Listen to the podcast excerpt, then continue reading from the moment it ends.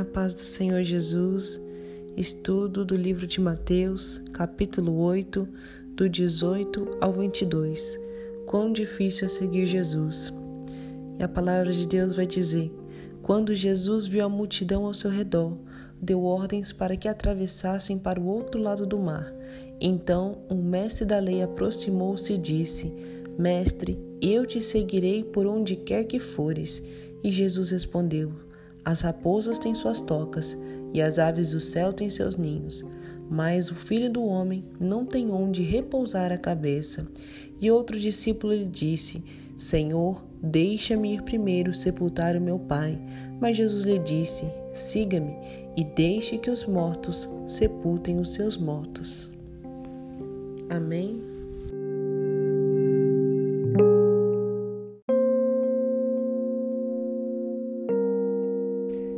Pessoas leem essa passagem, mas não conseguem entender a forma com que Jesus falou com esses discípulos. E eu quero trazer aqui um estudo assim um pouquinho mais aprofundado, é, mostrando como que a figura de cada personagem nessa história, né? E o objetivo do texto aqui é basicamente falar como que é difícil seguir Jesus, ser discípulo de Jesus. E o texto vai apresentar o comportamento de alguns candidatos a discípulos de Cristo.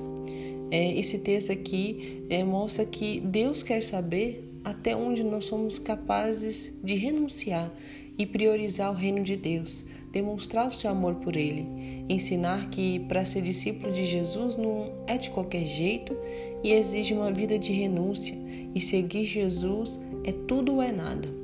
E Jesus ele sabia a forma como ele deveria falar com cada um trazendo para fora o que estava em seus corações, porque a palavra de Deus ela é viva e eficaz, mais penetrante do que a espada de dois gumes e apta para discernir os pensamentos e as intenções do coração. Então Jesus sabia a forma exata como ele deveria falar com cada um. Mesmo que a gente vai ver algumas passagens parece que Jesus fala de uma forma dura, mas na verdade porque Jesus conhecia a intenção dos corações.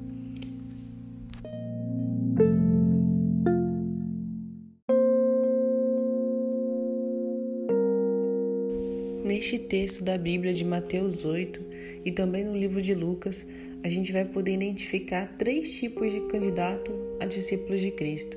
E o primeiro dos candidatos foi o mestre da lei.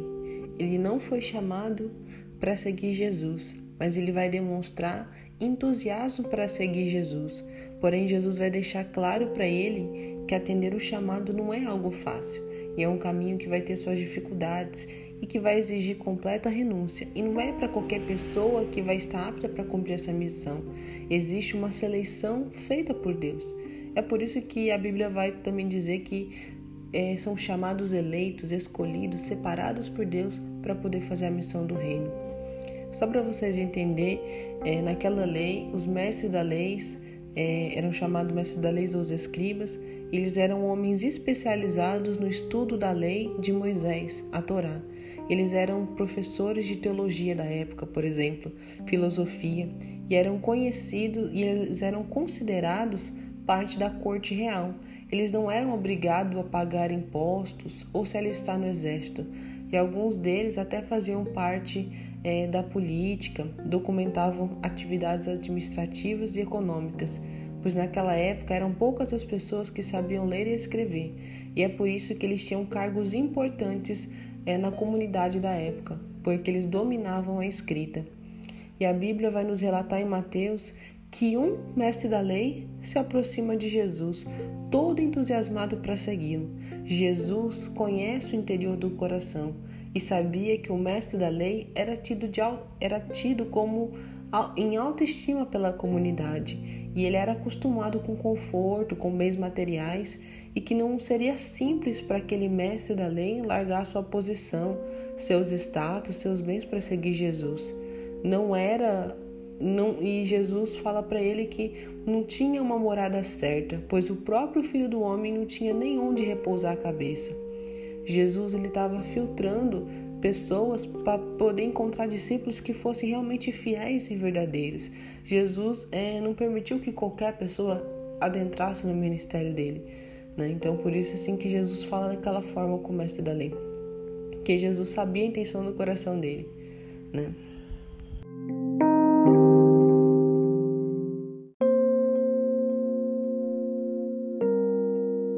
O segundo tipo de discípulo que a gente pode identificar no texto, ele foi um discípulo que foi chamado por Jesus para poder proclamar o reino de Deus. Jesus disse a ele: Siga-me. E este disse: Senhor, deixa-me primeiro ir sepultar o meu pai. Com isto, esse discípulo estava priorizando fazer outra coisa que não era naquele momento atender o chamado de Cristo. Diferente dos discípulos de Jesus, os que se tornaram apóstolos, a Bíblia vai relatar que quando Jesus os chamou, imediatamente Pedro, João largaram as suas redes e deixaram suas famílias e o seguiram. Mas esse discípulo fala para Jesus que precisa resolver algo antes, pedindo permissão para primeiro ir sepultar o seu pai. O que esse discípulo ele estava pedindo a Jesus era para ir honrar os seus costumes. No judaísmo, é uma tradição importante cuidar dos familiares mais velhos até que eles morressem, e o ritual de sepultamento é um cerimonial de grande relevância, e geralmente o filho primogênito deveria honrar ou guardar a morte do seu pai durante um período. Mas Jesus lhe responde de uma forma inusitada. Ele fala: Deixe que os mortos sepultem os próprios mortos.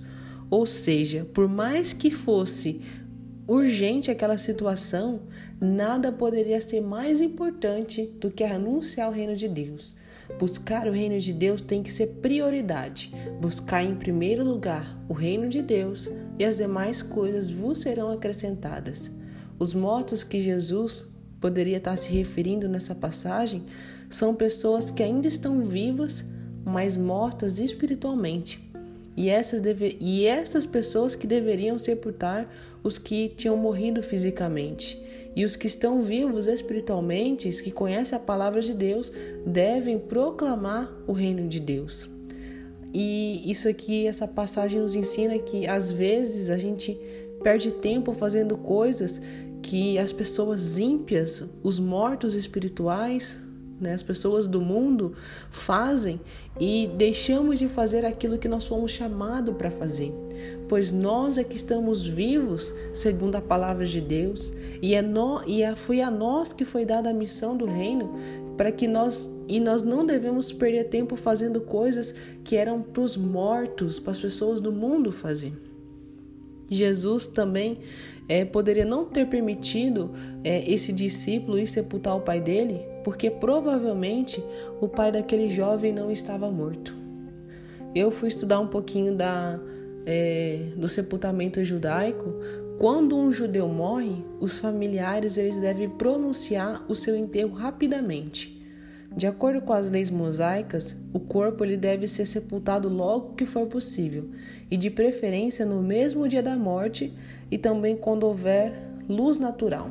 Em Deuteronômio 21, 23, vai falar mais ou menos é, acerca dessa lei, dessa tradição que está na Bíblia também. Então o jovem ele, está, ele estaria pedindo permissão para Jesus para poder ficar com seu pai até que ele morresse, e ele deixa claro que essa era sua prioridade, porque esse era o costume na tradição judaica. Mas é, para poder seguir Jesus, tem que renunciar à família, tem que renunciar seus costumes, às suas leis, suas tradições, para que nada venha interromper a obra de Deus. Por isso que a Bíblia vai dizer: muitos são chamados, mas poucos são escolhidos.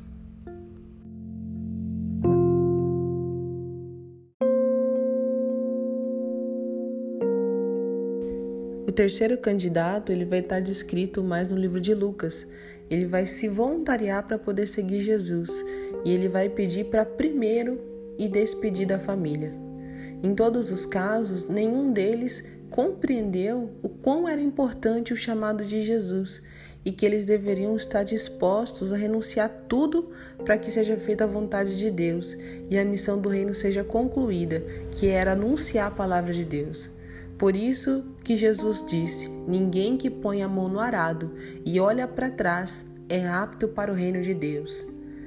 Para poder arar uma terra, naquela época, com animais de tração, exigia muita atenção, muita concentração para poder manter o alinhamento.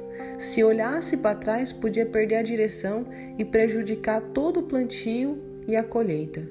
Ou seja, para poder seguir Jesus, não podia é, se deixar levar por distrações, tem que ter foco. E aquele que já conhece a verdade, já sabe o que tem que ser feito e olha para trás desejando voltar a viver a vida antiga ou deixando coisas, pessoas e até a família distrair do seu propósito, não são pessoas dignas do reino de Deus. E a Bíblia nos deixa vários exemplos de que temos que seguir em frente e perseverar e não desistir. Como no caso da mulher de Ló, é, quando Sodoma e Gomorra estava sendo destruída. Ela olhou para trás porque ela não queria desapegar daquela vida e ela virou estátua de sal. E assim também aconteceu com algum dos, com algum dos povos que Deus libertou do Egito na época de Moisés. Deus proveu todas as necessidades do povo e em meio ao deserto ele mandou maná do céu, fez água fluir da rocha, suas vestes e sandálias não se desgastavam, e mesmo assim, aquele povo ele desejou em seu coração voltar para o Egito. Eles reclamaram, eles murmuraram, e Deus fez aquele povo passar 40 anos no deserto para que aquela geração de murmuradores não chegasse à terra prometida.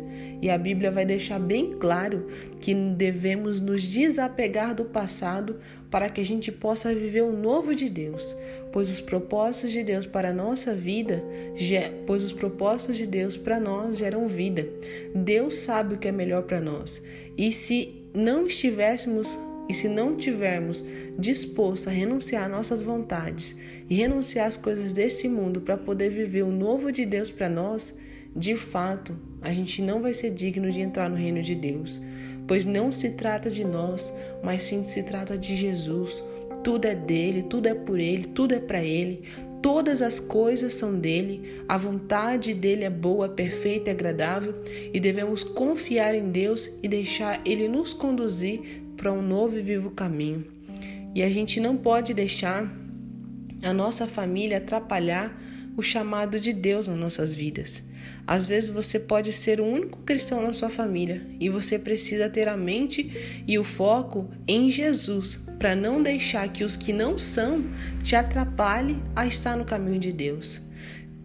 Por exemplo, quando você vai orar, as pessoas ficam te chamando, às vezes faz até chantagem emocional, impedindo que você tenha comunhão com Deus. Um exemplo da fé foi que Abraão ele não desistiu de caminhar na direção da, da terra prometida, ele não permitiu que sua família o impedisse de avançar. Ló foi por um lado e Abraão foi por outro. Ele se manteve focado na direção de Deus, na palavra que Deus lhe deu. E é por isso que a palavra de Deus diz: Quem ama o seu pai ou a sua mãe mais do que a mim, não é digno de mim. E quem ama o filho ou a filha mais do que a mim, não é digno de mim. E aquele que não toma sua cruz e não me segue, também não é digno de mim. Se alguém deseja seguir-me e ama seu pai, sua mãe, sua esposa, seus filhos, seus irmãos e suas irmãs, e até mesmo a sua própria vida mais do que a mim, não pode ser o meu discípulo. E basicamente a gente tem que ser fiel a Deus até o fim. E esse é o estudo é, da palavra quão difícil é seguir Jesus.